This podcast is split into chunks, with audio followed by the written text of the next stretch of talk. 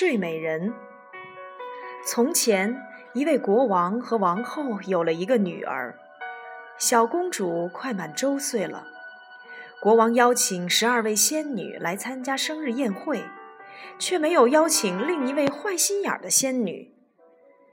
宴会当天，坏仙女突然出现，她说：“你们竟敢不邀请我！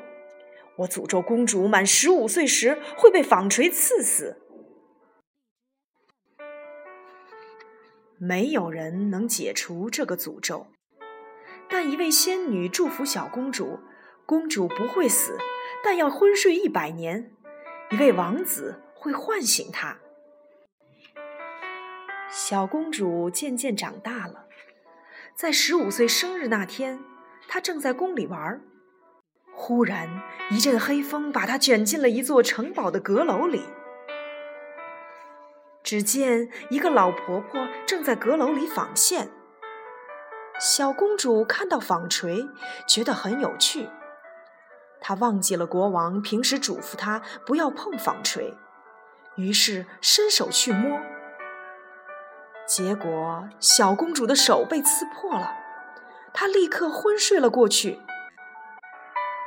老婆婆得意的笑了。原来她就是那个坏仙女变的。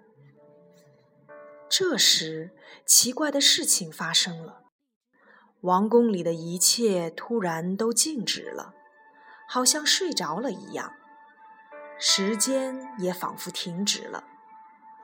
城堡的四周慢慢的长出带刺的荆棘，最后把整个城堡都包裹起来了。这件奇事渐渐地传播开来，大家都知道了城堡中睡着一位美丽的公主，于是称她为睡美人。许多国家的王子都曾经来到城堡前，想救出沉睡中的公主，但都被荆棘困住而无法进入。就在公主沉睡满一百年的那一天。又有一位王子出现了。只见那些荆棘慢慢的分开，竟给王子让出了一条路。王子顺利的进入城堡，找到了沉睡的公主。她真美啊！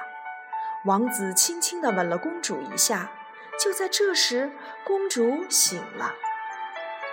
此时，王宫中的一切也都苏醒了。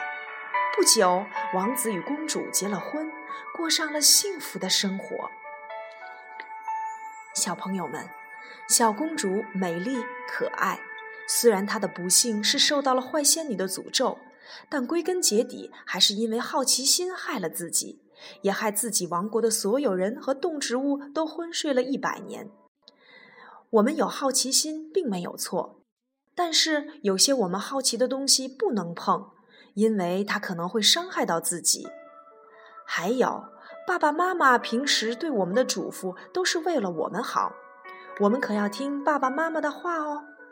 比如说，何老师曾经告诉过你们的，不要和陌生人说话，不要吃陌生人给的东西，还有，爸爸妈妈不在家的时候，也不要给陌生人开门，不能乱碰电器。这些小朋友们，我们可都要记住哦。好了，今天何老师要教给你们一个单词“睡美人 ”（Sleeping Beauty）。睡美人 （Sleeping Beauty），Sleeping Beauty，睡美人。Do you know the story about the Sleeping Beauty？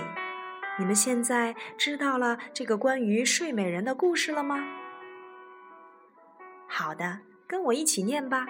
Sleeping Beauty，睡美人。